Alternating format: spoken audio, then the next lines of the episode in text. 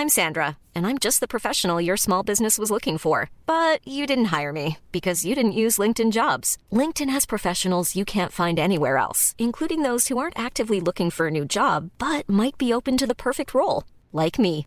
In a given month, over 70% of LinkedIn users don't visit other leading job sites. So if you're not looking on LinkedIn, you'll miss out on great candidates like Sandra. Start hiring professionals like a professional. Post your free job on linkedin.com/people today. Werbung. Einfach lieben. Einfach glücklich und zufrieden, bis dass der Tod sie scheidet. Das ist noch immer die Idealvorstellung vieler Paare. Im Alltag aber begegnen Paare oft immer wieder den gleichen Konflikten, hängen sie in immer wiederkehrenden Mustern fest. Die Paartherapeutin Anna Wilitzki zeigt, wie Paare diese Konflikte erkennen und lösen können. Ihr Hörbuch Einfach lieben ist dabei äußerst unterhaltsam und fundiert und zeigt an vielen Beispielen aus Wilitzkis Praxisalltag, wie eine gute Liebesbeziehung gelingen und der Zauber vom Anfang der Beziehung neu belebt werden kann.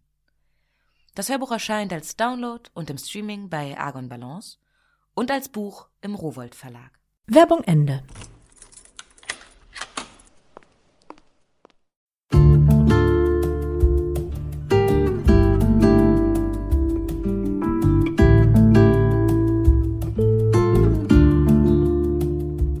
Herzlich willkommen zur neuen Folge von Einfach ganz Leben, dem Podcast für bewusstes Leben. Ich bin Jutta Rebrock, Moderatorin, Redakteurin, Sprecherin. Unter anderem mache ich Radionachrichten und Hörbücher. Und in diesem Podcast spreche ich alle zwei Wochen mit besonderen Menschen über alles, was das Leben schöner, freudvoller, intensiver und entspannter macht und auch bunter. Und das ist nämlich das Wort, was mir einfällt bei meinem heutigen Gast, bei Greta Silver. Sie ist Bloggerin, Buchautorin, Model im schönen Alter von 71 Jahren. Ja. Und passend dazu hat sie auch einen YouTube-Kanal mit dem Titel Zu jung fürs Alter. Ja. Und ihr Motto ist, Lebensfreude ist ganz leicht erlernbar. Viel Spaß beim Hören.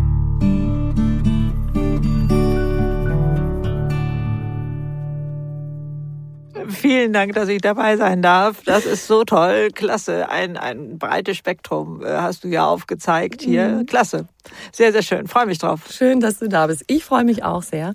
Und ähm, ich sehe dich hier sitzen. Du Ja. bist Ü70. Richtig. Strahlen schön in einem 71. tollen, farbenfrohen roten Pulli. Deshalb, ne? Bunter das Ja, Leben. genau. Ähm, und du hast jetzt so mit all deinen Aktivitäten in den vergangenen Jahren nochmal richtig Vollgas gegeben. Oh ja, ich starte sozusagen nochmal durch. Alter ist ein Start-up-Unternehmen, ne? Also äh, das ist ja auch kein bewusst, ne? Das so von 60 bis 90 eigentlich genauso lang ist wie von 30 bis 60, ne? Also nix damit irgendwie absitzen oder so und mal gucken, was kommt, sondern in die Hand nehmen und los geht's. Und äh, das habe ich irgendwie begriffen. Und dann, äh, ja, ich glaube, wenn man die ersten Schritte macht, dann fällt das andere so vom Himmel, habe ich das Gefühl. Dann öffnen sich plötzlich Türen, die man vorher gar nicht gesehen hat. Einfach mal anfangen. Ne? ja, ich denke, so das ist so ein bisschen vergleichbar mit so einem Fußballspieler. Der sieht eigentlich auch nicht, wo sich irgendwie äh, was auftun wird, sondern der rennt los und dann er, sieht er irgendwie, ne, so da kann ich durch, da, ist kann ich durch Lücke, und so. Da passe ich jetzt durch. Und ja, da und äh, das ist, glaube ich, auch so eine schöne Metapher äh, für mich jedenfalls. Ähm, Wann geht der siegreich vom Platz? Wann macht der Wow? So, ne? Ich mache hier jetzt gerade eine Handbewegung, merke ich, aber das weiß man gar nicht, ähm, äh, was das sein Peter kann. bald eine Faust. Ja, genau. Und äh, dann, ähm, das ist nicht, wenn die Gegner respektvoll zur Seite springen oder der Torwart sagt, hier bitte, hier ist das Tor und dann ballert er da so ins leere Tor. Nee, sondern das ist, wenn man eben Hindernisse umwunden hat und, und äh, was weiß ich, darüber hinweg oder an der Seite vorbei. Und ich glaube, so ist das im Leben auch. Also ähm, Wenn man sich nicht dann irgendwie die Hände in den Schoß legen und sagen, oh, oh nee, so viel Hindernisse und ich weiß gar nicht, wie ich da durchkommen soll oder so, sondern tatsächlich anfangen, loslegen. Mhm. Und die Hindernisse gehören irgendwie dazu und daran wachsen wir. Und dann gehen wir hinterher siegreich vom Platz und das äh, bietet uns das Alter. Du hast das eben gesagt mit diesen 30 Jahren, ne? Von ja, genau, richtig. 60 bis 90. So, jetzt, äh, ich bin jetzt mal ketzerisch und sage, naja, ja, dann kommt ja bei vielen das Gefühl irgendwann, ja gut, 60 bis 90, dann bin ich aber ganz schnell mal in der Rollator-Fraktion und ähm, kann nicht mehr so richtig. Ein tolles so Stichwort, ein tolles Energie. Stichwort. Macht dir das Gedanken, dass da, dass irgendwann natürlich auch, sagen wir mal, Kräfte nachlassen oder du Unterstützung brauchst und nicht mehr alles selber Da sind gleich zwei so tolle Fragen. Oh, wunderbar, das geht schon klasse los hier. Du fängst mich ein, wenn ich zu sehr davon galoppiere. Ja, ne? mach ich. Jetzt beginnt die Rollator-Fraktion, darf ich dieses Stichwort mhm, aufgreifen? Mhm, und ähm, also da möchte ich gerne mal deutlich machen, dass wir uns unserer Lebensleistung bewusst sind. Also ich bin mit jungen Musikstudenten ehrenamtlich unterwegs und ähm, versuche den klarzumachen, was erwartet euch eigentlich, wenn ihr ins Altersheim geht und da Musik macht, ne, äh, Konzerte. Das war so der Anlass. Und dann stelle ich fest, ähm, dass diesen jungen Menschen gar nicht bewusst ist, was Alter eigentlich ist. Also ich sage da, da sitzen gar keine alten Menschen, da sitzt das ganze Leben. Stellt euch das vor wie beim Baum, wenn du den durchschneidest, ne, dann siehst du, da ist das ganze Leben. Und das ist unabhängig davon, ob da schon ein Ast abgebrochen ist oder ob da eine Hand zittert oder so etwas oder die Hüfte nicht mehr richtig mitmacht. Mhm. Da sitzt das ganze Leben. Und richtig schlimm wird es, wenn ich denen dann sage, da sitzt die Generation, die euer Handy erfunden hat. Ihr könnt super toll mit dem Handy umgehen, ohne Frage. Aber erfunden habt ihr das nicht. Ihr erfindet andere tolle Sachen, das kommt noch. Aber das ist da gepackt. Außerdem ist das die Generation, die äh, die das deutsche Wirtschaftswunder erarbeitet hat. Mhm. Und übrigens, das ist auch die Generation, die zum Mond geflogen ist. Das ist einfach nicht im Bewusstsein drin, dieser jungen Leute. Und die sind trotzdem ganz empathisch und liebevoll zu den Alten. Das hat damit nichts zu tun, sondern wir haben den Blick dafür verloren.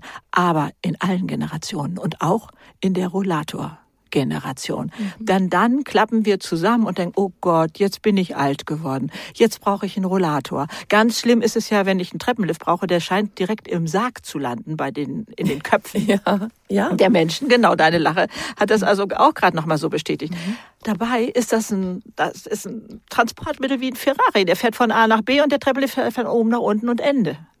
Das, das heißt, wir müssen uns dieser Lebensleistung selber auch bewusst sein. Das ist das, was wir über die Sachen denken. Ja, das, also das bremst uns aus. Ist, äh, man genau. ist quasi aus dem Leben gefallen. Aber genau, ich bleibe aber mhm. dieselbe Person und da mache ich gerne unglaublich Mut, sich dessen mal bewusst zu sein. Ich ändere mich nicht dadurch, dass ich jetzt ein, ich verniedliche das immer so, Helferlein brauche. Ich mhm. habe Zeit meines Lebens mir Helfer gegönnt. Eine Waschmaschine, eine Spülmaschine, was weiß ich. Ne? Und wenn, wenn die mir helfen, besser durch den Tag zu kommen, ja, dann, dann nutze ich das. Und da in unseren Köpfen, auch von uns Alten, Klarheit zu schaffen. Ne? Also ich äh, kenne oder komme noch aus einem Alter, da war die Brille als Helferlein Brillenschlange. Mhm. Ich weiß nicht, ob das Wort noch jeder so kennt. So, du, aber Brille ist cool heute. Also es gibt ja, heute viele, ist das cool. Ich trage Models, die als gestalterisches Element. Da ist Fensterglas drin. Das muss man sich mal vorstellen. Okay, man sieht mich jetzt gerade nicht, aber ähm, da, ich weiß nicht, ob das mal irgendwann so beim Hörgerät sein wird. Weißt du, dass man das in mhm. Knallfarben oder was weiß ich vielleicht trägt und sagt, hey, das ist cool. Es ist nur in unseren Köpfen. Und ich meine, unsere Gedanken bestimmen sowieso unser ganzes Leben. Aber da war das also gerade schon mal ein tolles Stichwort. Aber das war, ach so, die Endlichkeit. Wie gehe ich damit um? Ne? Du hattest mhm. gesagt, so, wie belastet dich das oder so? Diese Frage wurde mir mal auf einer Lesereise gestellt. Ähm, und ähm, da fiel mir Gott sei Dank dieses Beispiel ein, als Christo den Reichstag verhüllte. Das mhm. war ein Kunstprojekt, welches nur drei Wochen bestand und meine Freundin wollte da unbedingt hin nach Berlin und ich dachte, ach Mensch, was soll denn das? Und dann saß ich davor und dachte, boah, das hat es vorher noch nie gegeben mhm. in diesen Jahrmillionen Jahren und es wird es danach nie mehr geben. Und ich habe die Chance, das zu sehen. Und da wurde mir irgendwie klar, so ist das eigentlich auch mit unseren, mit einem Lebenstag. Erst die Vergänglichkeit macht den kostbar. Wenn ich so unendlich Tage hätte, was würde dann ein Tag bedeuten? Gar nichts. Und erst dadurch, dass er endlich ist, wird er kostbar. Ich bin eigentlich absolut verpflichtet, den zu genießen. ne? Also ich möchte nicht später dastehen und denken, hättest du doch oder so etwas, sondern ich will das, ich will das jetzt genießen und, und machen. Also da hat die Endlichkeit so eine Schönheit bekommen. Dann ist es natürlich auch noch eine Frage, wie mutig bin ich, mich mal mit dem Thema zu befassen. Ich glaube, in unserer Kultur ist das ein, ein äh, meist verdrängtes Thema, dass wir endlich sind. Über den mhm. Tod mal nachzudenken, ist ganz fürchterlich. Und ich wurde da zu ähm, recht früh gezwungen, sozusagen. Als ich 19 war, verstarb mein Vater und der war so mein Held äh, gewesen. Äh, mhm. innerhalb eines Tages ein Herzinfarkt. Also äh, nie vorher für möglich gehalten. Und was dann so in mir ablief, also wirklich erstmal unter Beton verschütten. Ne? Mhm. Keiner durfte mehr mit mir über meinen Vater reden oder über das Thema. Also ich konnte das gar nicht, weil das so schmerzhaft war. Und dann irgendwie es doch mal zuzulassen. Bei mir Jahre später. Äh, das kann man sicherlich auch etwas früher vielleicht machen, aber bei mir ging das wohl offensichtlich nicht, oder? Und dann zu sehen, was bedeutet das denn und ähm, dass der Tod dazu gehört. Was was ist mhm. da drin und mhm. ähm, ne, habe ich vielleicht auch eine Version, dass ich sage, das Leben geht danach weiter oder so. Für mich ist das so. Also, aber das äh, interpretiert ja jeder anders für sich und das ist auch völlig in Ordnung. Aber ich glaube, wir werden freier, wenn wir das Thema mal an uns ranlassen mhm. und nicht nur verdrängen. Wir haben da auch eine Gemeinsamkeit. Ich habe meinen Vater auch sehr früh verloren, als ah, ich ja. 15 war, aber nach langer, schwerer Krankheit. Und dann haben viele gesagt, na ja, du konntest dich ja darauf einstellen. Ja. Ähm, und ich fand das. Kann man das? Mit, nein. Nee. Zumindest in dem Alter, auch selbst nee. mit, in Anführungszeichen, Vorbereitungszeit, fand ja. ich das vollkommen inakzeptabel. Natürlich. Dass er mir da wegstirbt. Ja, genau. genau. Man macht da ja auch schlimme Phasen durch, ne? Man ja. wird ja auch sauer. Ich war jedenfalls sauer auf meinen Vater, dass der mich so hat sitzen lassen. und dann habe ich mich wieder geschämt, dass ich sauer war, weil ich doch wusste, er kann genau. da ja genau. gar nichts für. Und also dieser komische Gefühlskreislauf, der da ist und da zu wissen, ja, es gehört alles dazu und es mhm. darf auch sein. Es, es darf, darf, auch sein. sein. Und, die, Trauer gehört auch zu unserem Leben dazu. Jetzt dazu? haben wir gleich schon so eine Schwere hier ja, in unserem krass. Gespräch, aber letztendlich ist es etwas, was Leichtigkeit vermittelt, wenn man sich mhm. diesem Thema stellt. Ja, also. und ich finde es zugleich übertrieben, dieses äh, Lebe jeden Tag, als wäre er dein letzter. Das finde ich macht auch wieder so einen Druck. Ich finde, ich darf auch oh, mal schluffig, schluffig durch ein paar Tage so rumdaddeln ja. und auch mal nicht so gut drauf sein, wenn alles in allem meine Lebensstimmung stimmt. Richtig, genau. Ich finde auch, dass dieser Satz ähm, Druck macht. Und ich habe den auf den Kopf gestellt und habe gesagt, lebe jeden Tag, als wäre er dein erster. Nämlich ohne vorgefertigte dumme Bilder im Kopf und Einschränkungen oder was weiß ich, sondern lebe, als wäre er dein erster. Einfach, hurra, hier bin ich. Komm, Tag. Mhm. Lass uns ein Spiel machen. Ne? So. Das ist auch ein tolles Stichwort. Ich habe nämlich noch eins. Wahrscheinlich kannst du dich da gar nicht mehr so gut dran erinnern wie ich jetzt, weil ich es gehört habe natürlich, okay. als ich in deine verschiedenen YouTube-Filme reingeschaut habe. Da habe ich nämlich deinen ersten gefunden. Warte mal, und da sagst du sowas total Schönes. Ich wache morgens mit einem so leichten Herzen ja. auf, freue mich auf den Tag. Ich bin neugierig, was passiert, als wäre es mein Kindergeburtstag. Ja, und ja. ich finde halt, und das hast du gesagt, als du mit 66 deinen YouTube-Kanal mhm. eröffnet hast. Und ich finde, dass ähm, das ganz klar was ist, was wir uns alle unabhängig vom Alter sagen können. Dieses Ich heiße den Tag willkommen. Also auch mit dem ganzen Quatsch, der uns vielleicht passiert, wenn ja. wir einen stressigen Job haben und so weiter. Genau. Aber den Tag zu umarmen, statt sich gegen den Tag zu wehren. Ja, das ist ähm, viel zu viel Kraftvergeudung.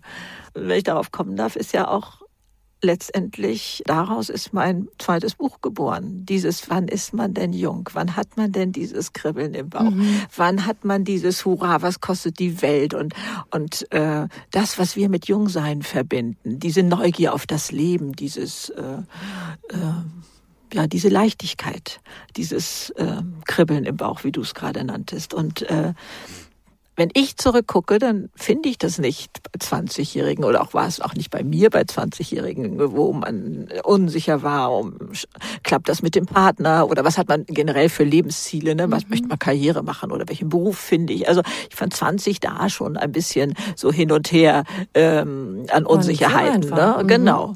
Und äh, bei äh, den 30-Jährigen, also bei mir mit Anfang 30, mit 31 bekam ich mein erstes Baby und äh, das hieß auch, also bei aller Un unglaublichen Freude ja bei mir.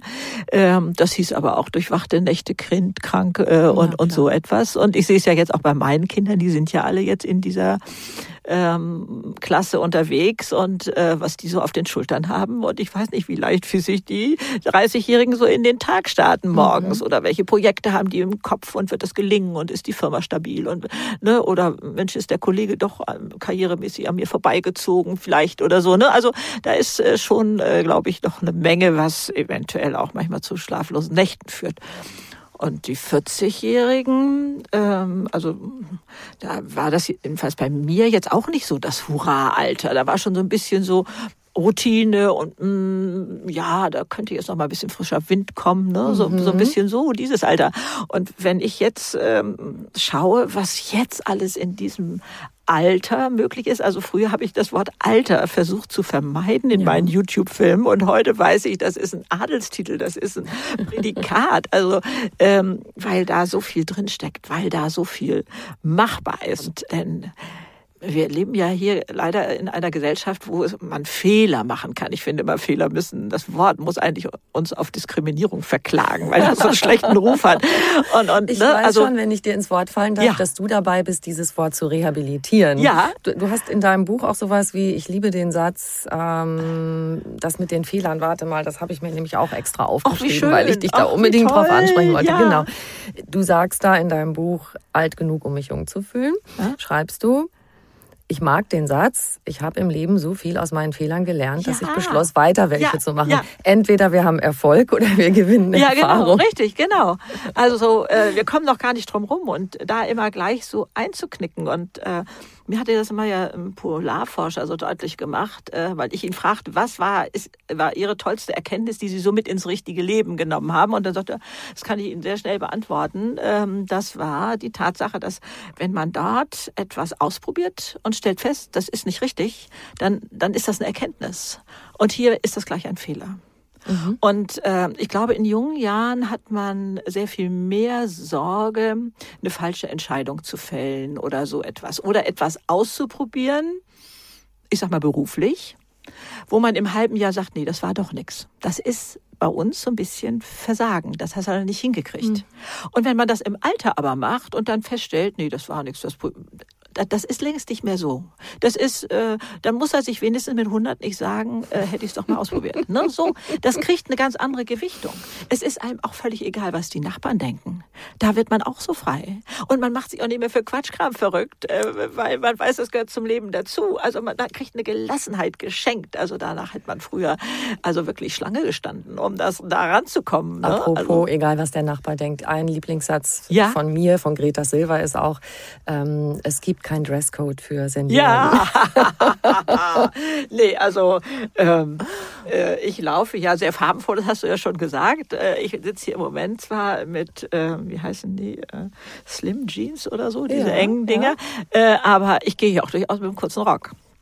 Und da wurde ich auch mal gefragt, ne, ähm, ja, haben Sie nicht Sorge, was die Nachbarn denken? Und Abgesehen, dass ich in dieser ganz zauberhaften nachbarschaftlichen, äh, nachbarschaftlicher Umgebung wohne auch.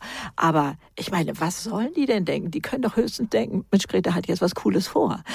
Also anderes male ich mir gar nicht aus. Selbst wenn sie denken würden, na ja, übertreibt sie jetzt nicht ein bisschen, ist der Rock nicht ein bisschen zu kurz. Was hat das denn mit dir zu tun? Die haben doch das Recht, das zu denken. Ist doch nicht schlimm. Ich denke ja auch manchmal dieses oder jenes oder wie oder was. Ich will das dann gar nicht werten. Aber ich meine, was ist denn daran so tragisch, dass ich deswegen mein Verhalten Verhalten verändere. Also ich gestehe eigentlich kaum jemandem das Recht zu, mich äh, da zu verändern.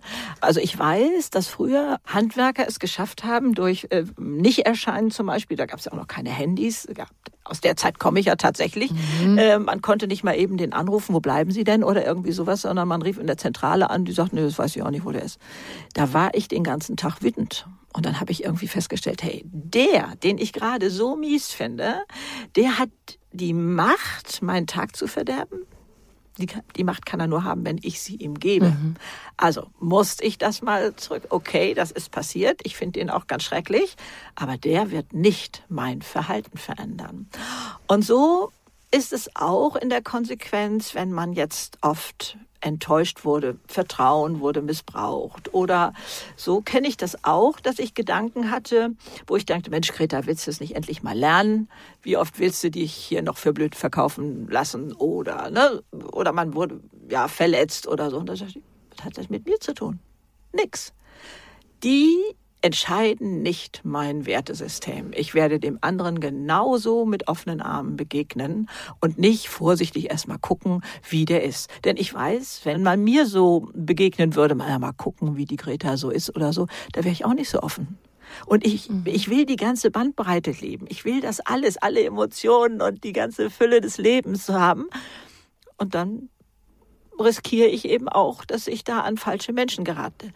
Aber ohne jetzt eine Schutzmauer zu bauen, denn die sind Gefängnismauern, habe ich so für mich gemerkt, ähm, habe ich einen anderen Umgang damit gelernt, dass ich das bei den Leuten stehen lasse und sage, ja, der hat die Meinung, der ist so komisch drauf, aber mit mir hat das nichts zu tun. Mhm. Also angefangen mit diesen Überlegungen habe ich, als mir klar wurde, wenn man jetzt darf ich das als Beispiel so neben Bill Gates beschimpfen würde und sagen, du bist ein Loser, du hast noch nie was auf die Kette gekriegt und, und sowas alles, dann wird der doch höchstens sagen, Mensch, ist Ihnen nicht gut, solchen Arzt rufen. der wird das doch nicht annehmen. Und wieso mhm. kommen wir auf diese Idee, das anzunehmen? Das mache ich nicht mehr.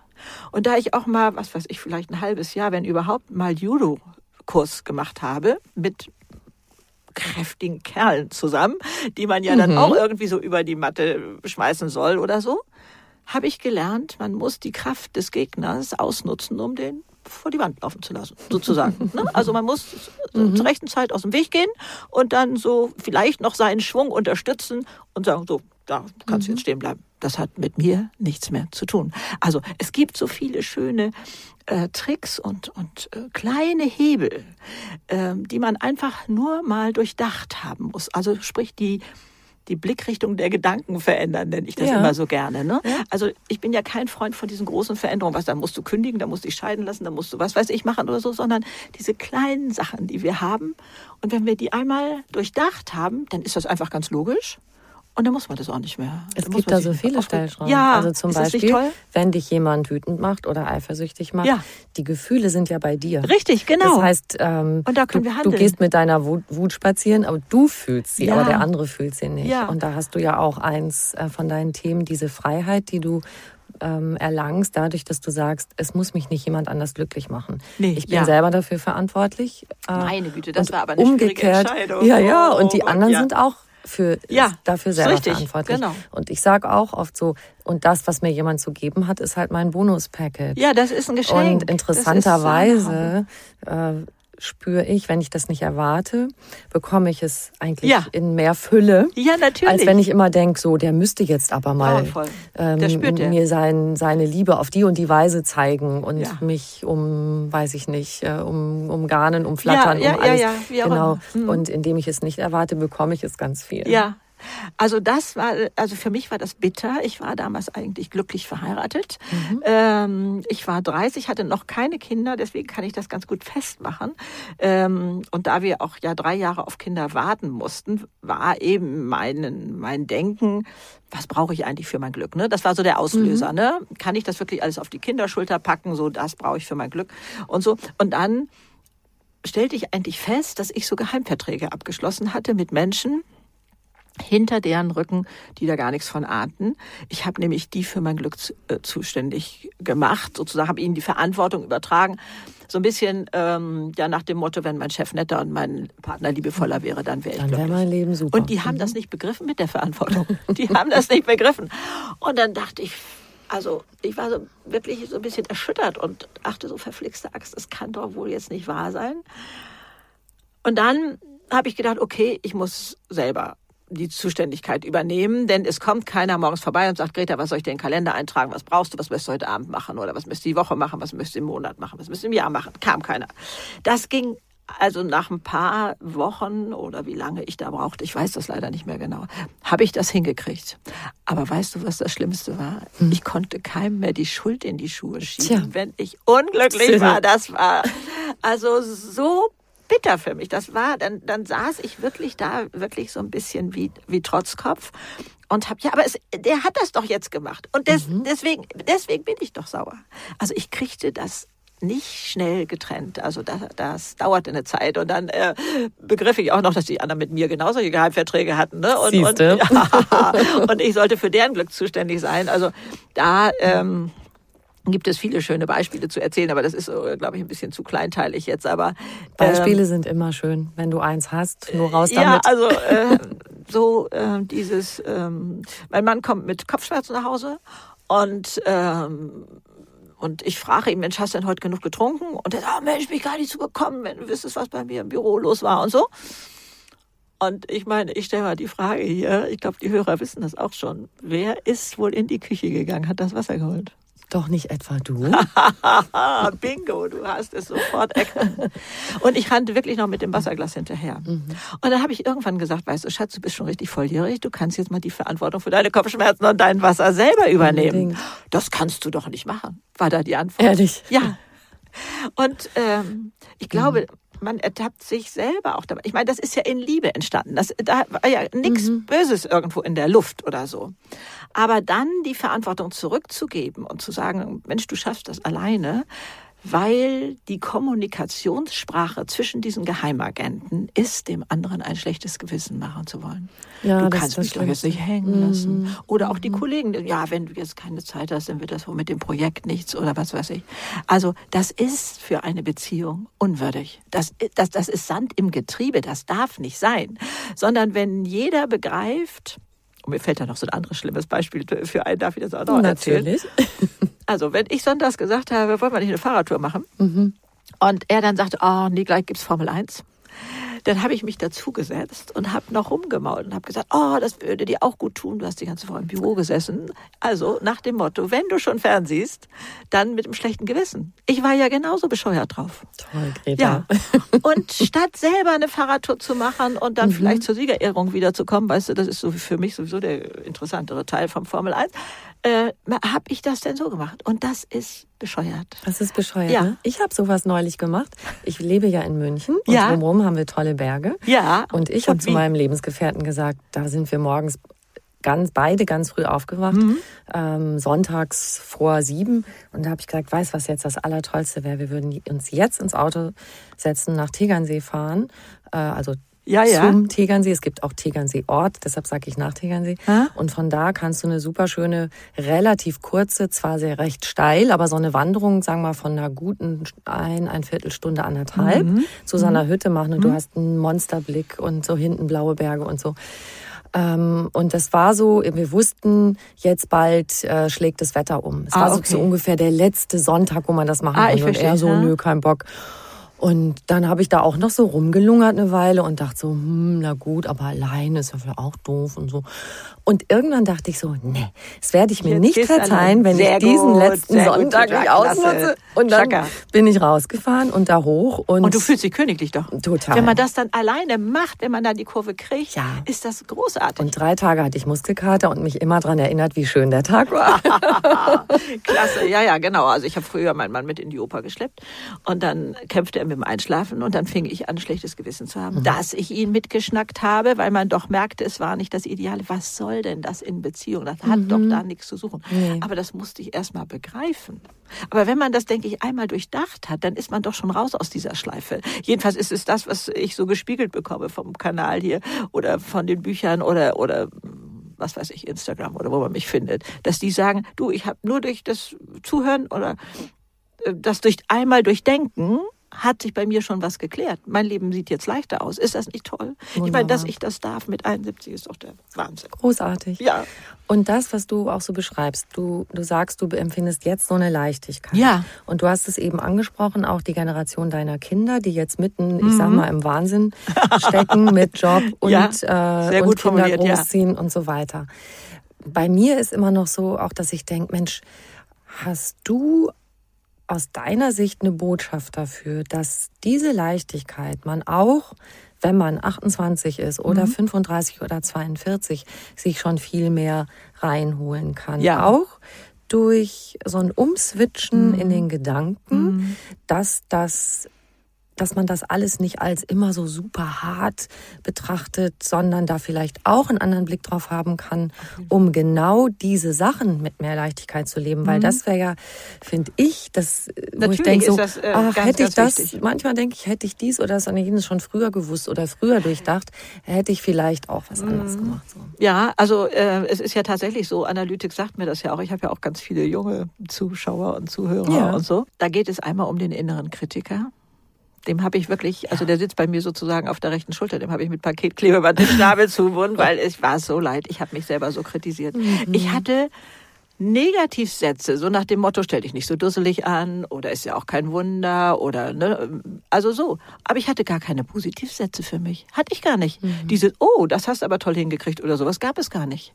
Also da mal zu gucken, diesem Kritiker mal wirklich äh, zu sagen, hey, du kannst mal einen Schnabel halten oder wie immer man sich dem vorstellt. Und der Perfektionismus. Hm. Ei, dabei. Also, da geht gerade ein Finger Hand, hoch. Ja, ja, ja da, da geht gerade ein Finger hoch hier. Mhm, ähm, 150 Prozent. Also, ich, wenn ich zurückblicke, finde ich mich so lächerlich, wie ich damals war. Also, ich habe, ich war ja freiberuflich tätig und ich habe einem Auftraggeber eine bestimmt, sage ich jetzt aus dem Handgelenk mal, sechsmal Korrektur gelesene PowerPoint-Präsentation geschickt als ich auf Senden gedrückt hatte, wusste ich, Mensch, du wolltest da doch noch zwei Sachen umgestellt haben mhm. in der hm. Reihenfolge. Es hat mich eine schlaflose Nacht gekostet. Es hat gar keiner gemerkt. Also Dieser so, ja, quasi dann, an oh, dieser eine Fehler. Und das hättest du doch und das ging jetzt ja. so weit nach oben, das Ding und, und sowas alles. Also wo wir uns alles selber fertig machen. Und ähm, also darf ich da mal so eine ganz allgemeine Überschrift drüber legen? Also ich glaube, was ich gerne vermitteln möchte, ist, versteh bitte, wie kostbar du selber bist, mhm. so wie du bist. Mit allen Fehlern, mit allem Unperfekten. Also ich, äh, das ist jetzt ein banales Beispiel, ja, war noch nie so in Harmonie mit meinem Körper wie jetzt. Toll. Also äh, mhm. äh, und der hat ja nun wirklich Tendenzen nach unten, sage ich mal. Äh, Erdanziehung wird stärker oder irgendwie sowas. Es kann natürlich mit mir nicht zusammenhängen, sondern mit der Erdanziehung, die sich das verändert ist die Gravitation. Äh, genau. Also, aber das ist kein Resignieren. Und das ist auch nicht Hauptsache gesund. Nein, das ist irgendwie eine andere Achtung vor sich selber. Und es, so wie es ist, ist es stimmig. Das ist so ein liebevolles mit sich selbst im Reinen sein geworden.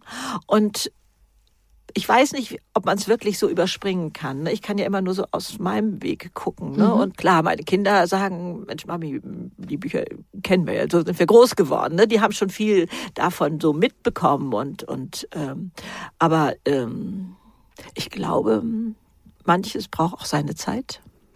Äh, auch zum Beispiel abnehmen, was habe ich mich, äh, ich wog mal 16 Kilo mehr als heute. Mhm.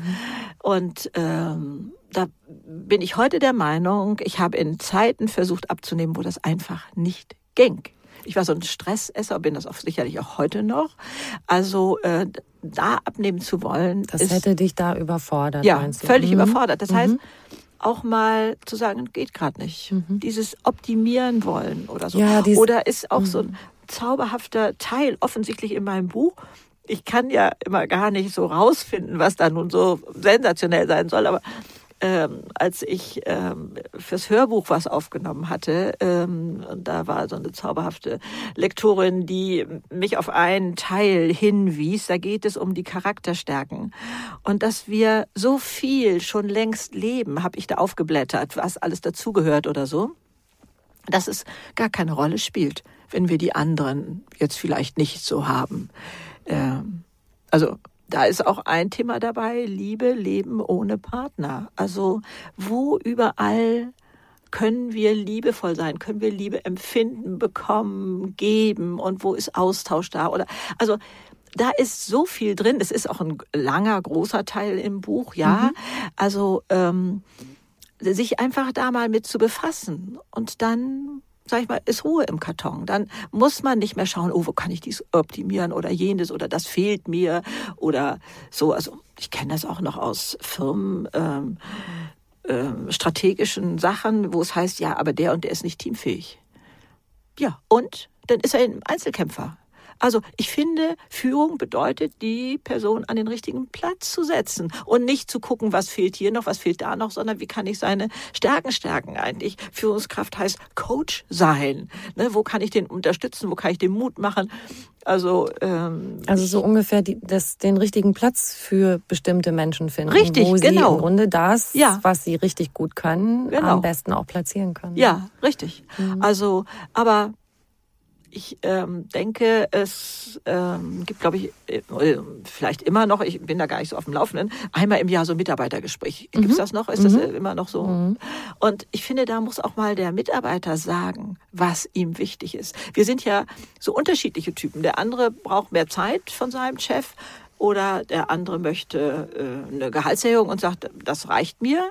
Oder der Chef denkt eben auch so, wie er selber gestrickt ist. Also ich habe dem jetzt eine tolle Gehaltserhöhung gegeben. Was mault der denn immer noch rum? Und dann sagt er, ja, Sie interessieren sich überhaupt nicht für meine Arbeit. Ich habe das Gefühl, ich arbeite hier für einen Papierkorb. Das muss man aber mal formulieren, auch als Arbeitnehmer. Ne? Also auch mal dem Chef sagen, so bin ich gestrickt. Das ist mir wichtig. Ich denke immer, wenn man sich mit solchen Sachen befasst, wie Persönlichkeitsentwicklung oder sowas, oder jetzt auch, ich bin ja so fasziniert von New Work, dieser neuen Richtung, ne? Also Wertschöpfung durch Wertschätzung, dieses, also, äh, denn da ist ja so viel Wirtschaftswachstum, so viel Potenzial drin enthalten. Ne? Extrem. Also mit Ja. diesen ganzen äh, Ängsten, die entstehen, wenn man so wahnsinnig unter Druck steht, Ja. äh, da ist man einfach nicht kreativ und schafft Genau, nicht viel richtig, das und sobald das äh, dir jemand signalisiert, dass das, was du da jetzt auf die Beine gestellt hast, echt super, einfach ist mal sagen. Es ist doch ganz oft so, dass man auch in der Arbeit denkt, boah, das hat der Kollege jetzt aber gut hingekriegt. Jetzt nicht nur Chef zu Arbeitnehmer, sondern, Sondern auch, auch untereinander, untereinander, ja. dass ich dann sage, boah, ich finde, wie du das getextet Ja, hast, genau. das habe ich super Ja. Mhm. gut verstanden, echt toll. Und dann äh, und jede Art von Kompliment eigentlich, dass man denkt, boah, die hat aber heute äh, irgendwie ein tolles Kleid an. Sag's genau. doch mal. Und damit verbessert man sein eigenes Umfeld. Ich sage mal, So Freude wie Konfetti auf Menschen Ja. schmeißen. Ob es die Kassiererin im Supermarkt ist oder sonst wo, der Busfahrer ein liebes Wort und schon hat man ein Lächeln um sich. Ich bin nicht gerne mit so Griesgram-Leuten unterwegs, also Mhm. versuche ich die aufzumischen. Man kann es aus Eigennutz machen, nicht weil man sagt, ich bin jetzt heute ein guter Mensch und verteile hier Freundlichkeit. Nein. Man lebt doch selber viel beschwingter, wenn das Umfeld gute Laune hat. Unbedingt. Und dafür kann man sorgen.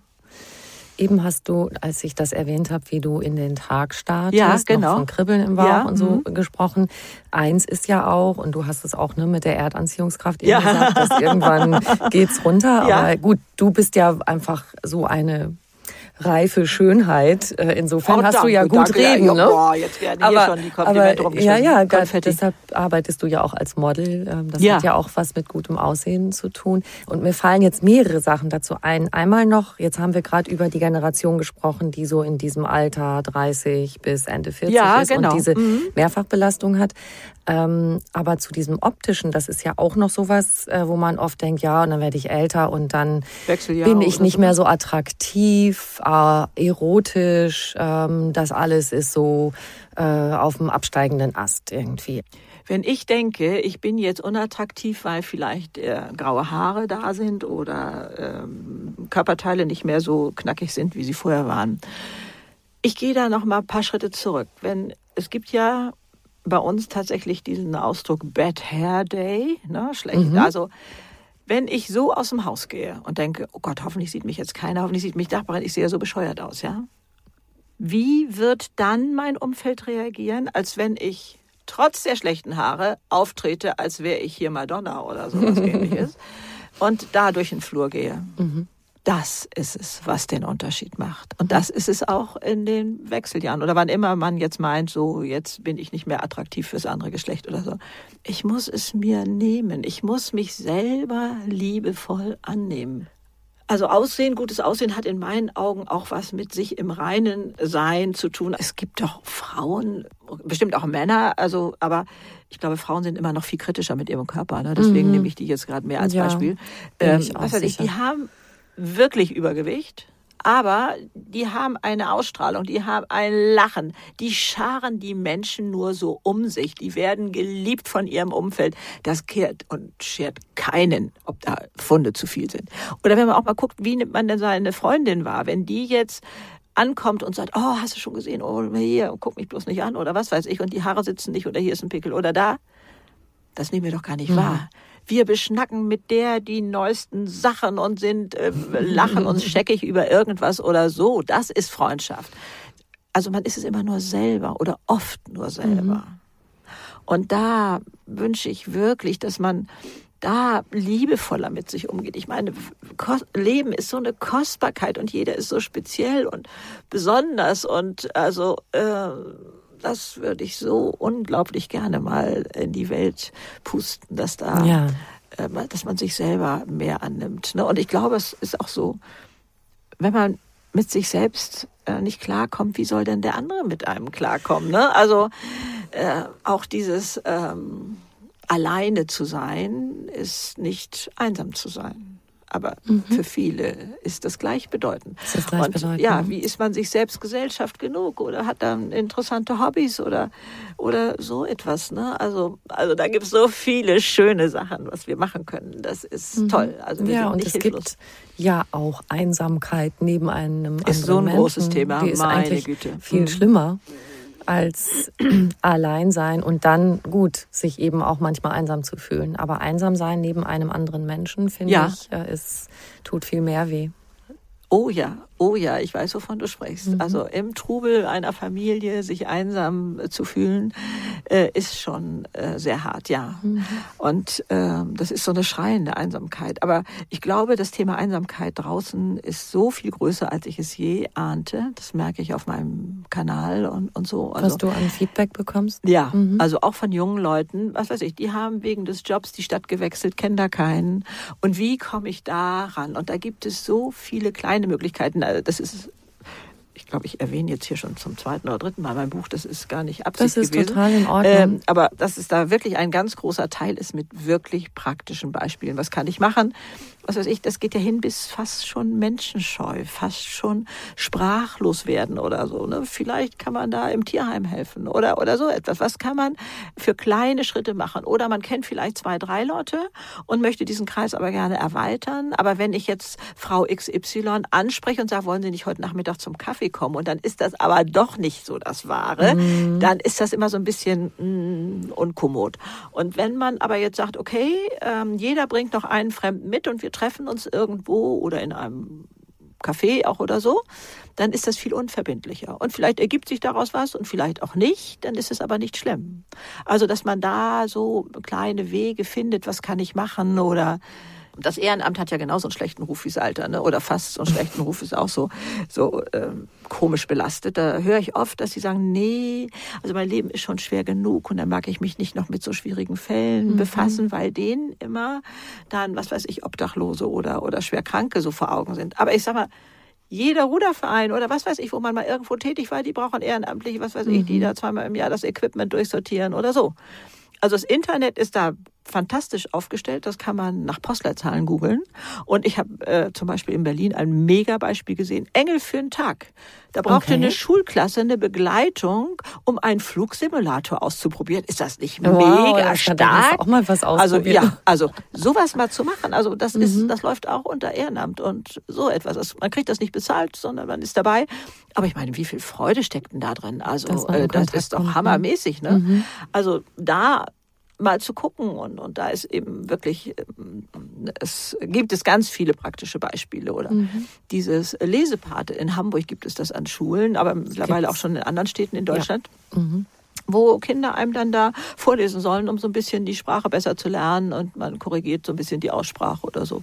Und da entwickeln sich, wie ich einfach aus der Praxis weiß, nachher auch äh, so ein bisschen liebevolle Freundschaften vielleicht zu dieser Zehnjährigen oder Zwölfjährigen oder was weiß ich. Und dann sagt man vielleicht auch mal, Mensch, ich komm zu mir nach Hause, ich mache uns einen Pfannekuchen oder ja. irgendwie, irgendwie sowas. Also das mag sich daraus entwickeln, aber es gibt auch welche, die sagen, bei mir kommt kein in die Wohnung oder so. Ne? Die, also, Gut, das ja, ist, ist auch in Ordnung. Dann ja. trifft man sich, was weiß ich, in Räumen der Schule oder was weiß ich auch.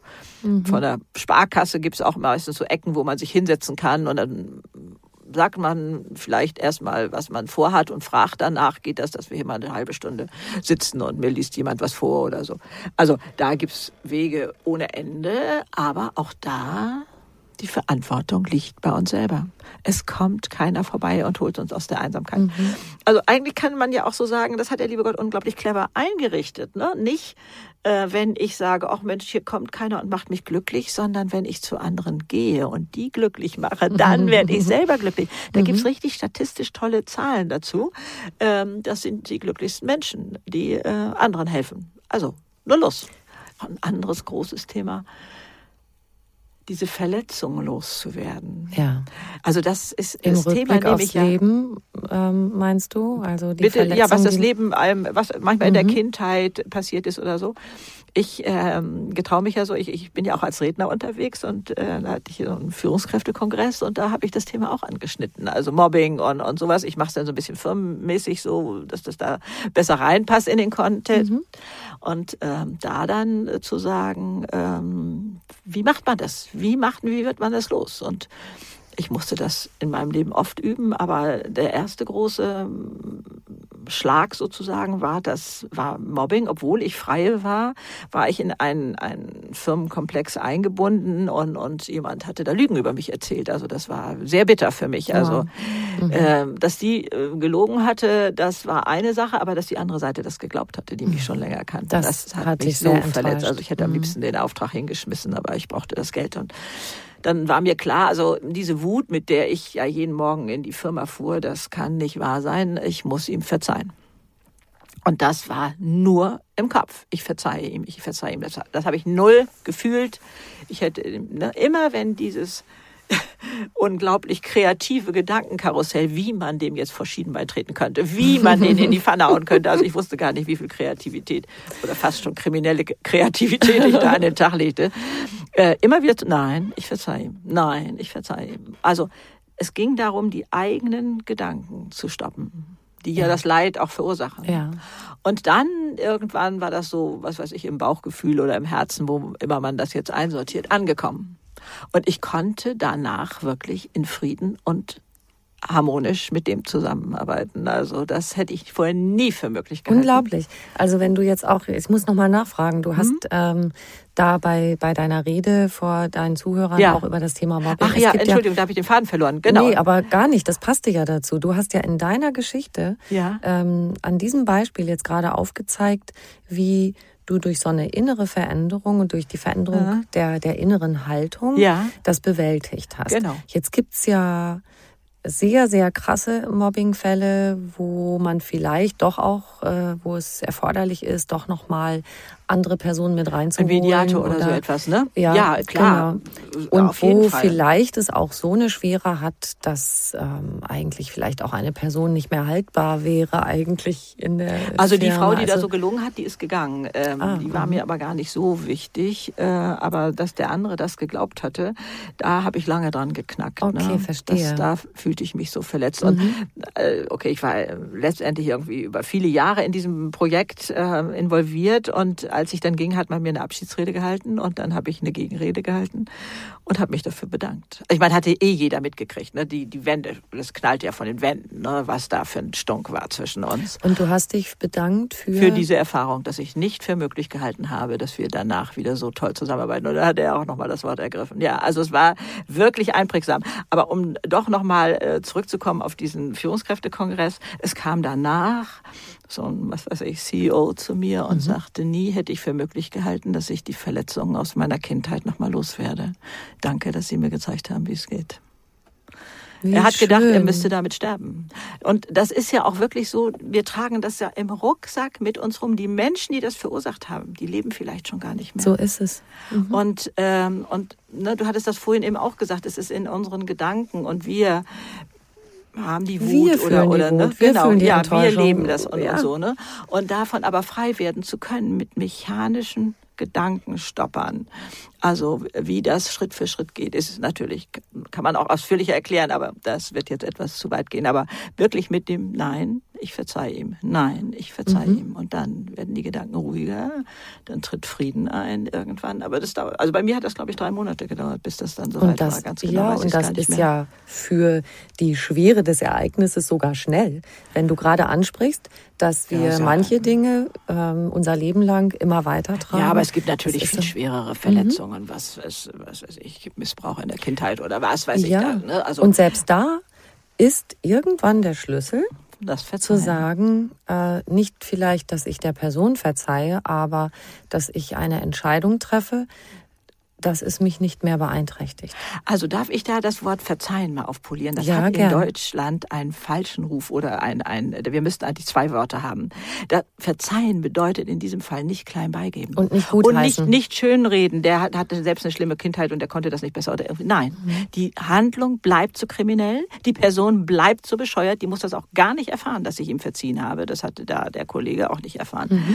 Und sondern ich werde frei davon. Ich selber mhm. befreie mich durch mhm. Verzeihen. Das ist der Unterschied. Ja. Und bei uns heißt es immer noch, ja, wenn ich dem verzeihe, dann gebe ich dem ja recht, dann gebe ich äh, klein bei und so. Nein, es ist nicht das ist Stärke. Heißen. Verzeihen mhm. ist Stärke. Es macht mhm. mich frei. Großer Satz. Ja, Chaka. oh, wir gehen ja aber hier durch die Themen, meine ja, Güte. Ne? Aber ist das zu wild? Äh, also Wunderbar. Und jetzt lass uns, da du gerade das äh, mit diesen Sätzen gesagt ja. hast, ist ja einer deiner Tipps, können wir so ein bisschen so am Schluss wie so eine Handvoll Tools, eine Handvoll. Oh, die sollen äh, mir jetzt so schnell einfallen. Ja. wo du sagst, das sind so meine, meine ja. Top 5, äh, wenn ich mit denen Sachen durchs Leben gehe, habe ich schon ganz schön viel geschafft. Also einmal ist es sicherlich die Verantwortung für das eigene Leben zu übernehmen. Mhm. Das ist das Thema Geheimverträge, was wir vorhin so ein bisschen mhm. hatten. Das scheint mir ein Schlüsselthema zu sein. Ich merke schon, ich stehe jetzt maßlos unter Druck, hier sechs Sachen mir aus. So ist das jetzt. Wow. genau, dann diese Sätze mit den, ähm, diese Gedankenblocker. Ja, mit, dem, mit cool. dem Verzeihen oder ähm, dass wir, ich, dass ich nicht denken muss, was bei mir im Kopf aufploppt. Das war eine wichtige Erkenntnis. Ich hatte wirklich in meinem Büro ein großes Schild mir selbst gemalt, Gedankendisziplin. Und dann fragt mancher, der reinkam und sagte, was bedeutet das? Ich sage, ich will das nicht denken. Ich muss das auch nicht denken. Mhm. Ne? Also natürlich kann ich heute schon mir viel schneller auf die Schliche kommen, wenn ich so einen Quatsch denke. Oder dieses ewig bewerten, andere bewerten, die mhm. mich überhaupt nicht zu interessieren haben. Zack, denke ich, willst du das denken? Nein. Da haben wir das dritte, nicht bewerten. Und dann, Bitte? wie komme ich aus dem Gedankenkarussell raus, mhm. wenn ich nachts wach liege? Ja. Das, ähm, Bitte da sag was dazu. Hat mein Gegenüber gerade ganz große Augen, ganz große Augen. Genau, sie kennt das vielleicht irgendwie schon mhm. mal. Ähm, da hat die Hirnforschung so einen tollen Tipp. Äh, ich bin da so ein großer Freund von Professor Hüter, also den mhm. darf ich hier zitieren. Wenn man drei Minuten konzentriert an etwas anderes denkt, dann ist man raus. Und zwar mache ich das so, dass ich in die Vergangenheit gehe, was ein schönes Ereignis und ne, was war da für Wetter? Haben da die Vögel gezwitschert? Was hatte ich für Schuhe an? Gab es da noch andere Personen? Spielte da Musik? Also richtig reinkriechen in das Thema. Und aus meinem Kanal kriegte ich den tollen Tipp, das kannst du auch für die Zukunft machen. Wer hat als nächstes Geburtstag? Backe ich ihm Kuchen? Hat ah. der eine Allergie gegen Nüsse? Äh, äh, was schreibe ich für ein Gedicht dazu? Und, und sowas alles. Dann hat man schon ein Zukunftsprojekt abgearbeitet. Finde ich auch ganz toll. Aber dann ist man wirklich raus. Und dann gibt das da oben Ruhe im Karton. Mhm. Ähm, du hast leider aufgehört, hier die, mir die Finger zu zeigen. Genau, vier äh, Sachen hatten wir jetzt schon. Ich so. würde noch einwerfen, den Tag begrüßen mit ja, dieser Neugier. Also, ja, genau. Äh, morgens, das finde ich auch ganz, ganz zauberhaft. Was erwartest du eigentlich von dem Tag? Geht dir da morgens im Badezimmer oder beim Aufstehen schon durch den Kopf, oh, nachher habe ich das Meeting, oh Gott, und dann ist Herr Meier dabei oder, Entschuldigung, äh, Müller, Schulze, was weiß ich alles. Ich will hier keinen Namen alleine irgendwie komisch hinstellen. Genau, oder ist da womöglich die äh, schlimme Greta dabei oder wie auch immer. Also, um auch meinen Namen da nochmal in Misskredit zu bringen. Oder der, freust du dich darauf? Mhm. Denn egal, was du denkst, du wirst Recht behalten. Das ist auch nochmal ein wichtiger Satz. Ähm, den jetzt die Hirnforschung messen kann. Dein Gehirn wird alles tun, damit du Recht behältst. Und wenn du da mal überlegst, wie denkst du über den Tag, den du vor dir hast, oder über eine Altersperiode, wenn du denkst, Alter ist doof, wird dein Gehirn alles dran setzen, damit du Recht behältst. Also da haben wir ein so tolles Instrument da oben. Wir müssen nur die Blickrichtung ändern und dann wird das Gehirn alles tun, damit ich Recht behalte. Also dieses pessimistische Denken, das spielte alles mit rein. Also wir haben die Sätze schon lange und ich schreie dann immer begeistert, juhu, wenn die Hirnforschung das jetzt auch messen kann. Die kann das wirklich messen. Also da oben Herr im Oberstübchen zu sein. Liebe Greta, das ist mein Satz des Tages. Das finde ich. Und mit diesem Satz möchte ich das sagen, wiederholen wir jetzt nochmal. Dein Gehirn wird alles dazu tun, dass du, recht, du recht behältst. behältst. Also, also überleg dir gut, was du, du denkst. Ja, über dich, genau. über dein Leben, über Richtig, den Tag, genau. der vor dir liegt und über die nächsten 30 Jahre. Halleluja. Genau. Erwarte das Beste vom Leben. Es steht Juhu. dir zu. Ich stelle immer noch am Schluss eine Frage, oh, die muss ich dir natürlich auch stellen. Oh. Was ist für dich persönlich Glück? Ich definiere zwei Formen von Glück. Einmal dieses Partyglück, dieser Moment, dieses äh, ne, sich wegen einer Sache unglaublich freuen. Ach, ich muss drei definieren. Dann gibt es eben auch noch, oh, da habe ich Glück gehabt. Ne? Mhm. Da bin ich gerade noch mit dem Auto dran an der mhm. Mauer lang äh, vorbeigekommen und so. Aber das andere Glück ist dieses Innere. Und da gibt es ein Glücklevel, da gibt es auch eine Forschung zu, aber du willst bestimmt ganz kurz. Also, ich kann gucken, was zieht mich runter? Angst, Verletzung. Ich kann angstfrei leben und so etwas. Und was kann ich tun, damit mein Glückslevel dauerhaft steigt, damit ich morgens so aufwache mit diesem Kribbeln im Bauch, was mhm. du vorhin geschildert hast. Ein, ich, nur eins haue ich raus und das ist Dankbarkeit. Ja. Hingucken, was man hat und dann gibt es da das, das dauerhafte Glück, dieses so morgens gar nicht wissen, äh, wieso eigentlich, aber man weiß, es wird cool, ne, wie Kindergeburtstag. Man weiß nicht, was man geschenkt kriegt, aber man weiß, es wird ein richtig toller Tag. Da kommt irgendwas, da wird was Tolles kommen. Und so in den Tag zu starten. Juhu. Ja. Liebe Greta Silber, vielen, vielen lieben Dank für dieses Oh, ich danke Gespräch. dir so sehr. Das ist ja so ineinander, als hätten wir es zusammen gestrickt sozusagen. Ne? Die Themen, eins kam aus dem anderen hervor. vielen Dank dafür. Ganz, ganz toll. Dankeschön.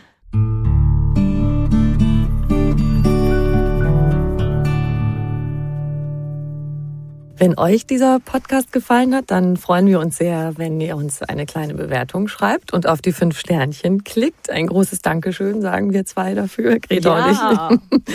Und noch viel mehr Tipps und Anregungen für einen bewussten Lebensstil und alles rund um die Themen Achtsamkeit, gesunde Ernährung, Fitness, Work-Life-Balance findet ihr auf einfachganzleben.de.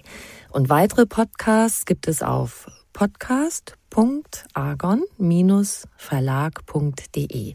Ihr könnt diesen Podcast überall hören, wo es Podcasts gibt und dort auch kostenlos abonnieren. Alle zwei Wochen gibt es eine neue Folge. Ich freue mich, wenn ihr wieder reinhört. Bis bald. Tschüss.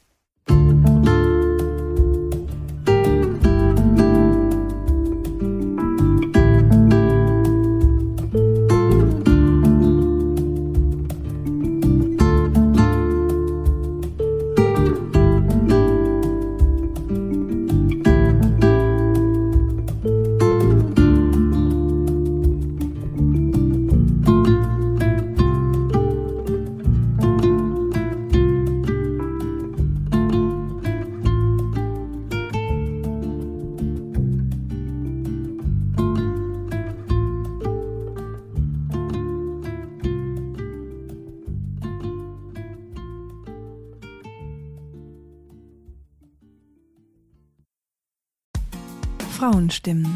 Klagen, lachen, klüger werden. Ich bin Ildiko von Kürti, ich bin Buchautorin und Journalistin und in meinem Podcast spreche ich alle zwei Wochen mit lebensklugen und mutigen Frauen über das Loslassen und das Aufbrechen, das Verlieren, das Suchen und das Finden. Ich bin stolz darauf, wie viele wunderbare Frauen bereits bei mir zu Gast waren.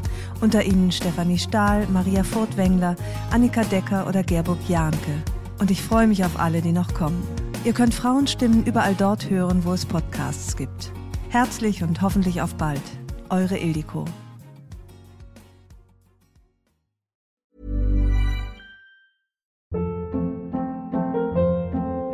Hold up. What was that? Boring. No flavor. That was as bad as those leftovers you ate all week. Kiki Palmer here, and it's time to say hello to something fresh and guilt-free. Hello Fresh. Jazz up dinner with pecan-crusted chicken or garlic butter shrimp scampi. Now that's music to my mouth. Hello Fresh. Let's get this dinner party started. Discover all the delicious possibilities at hellofresh.com.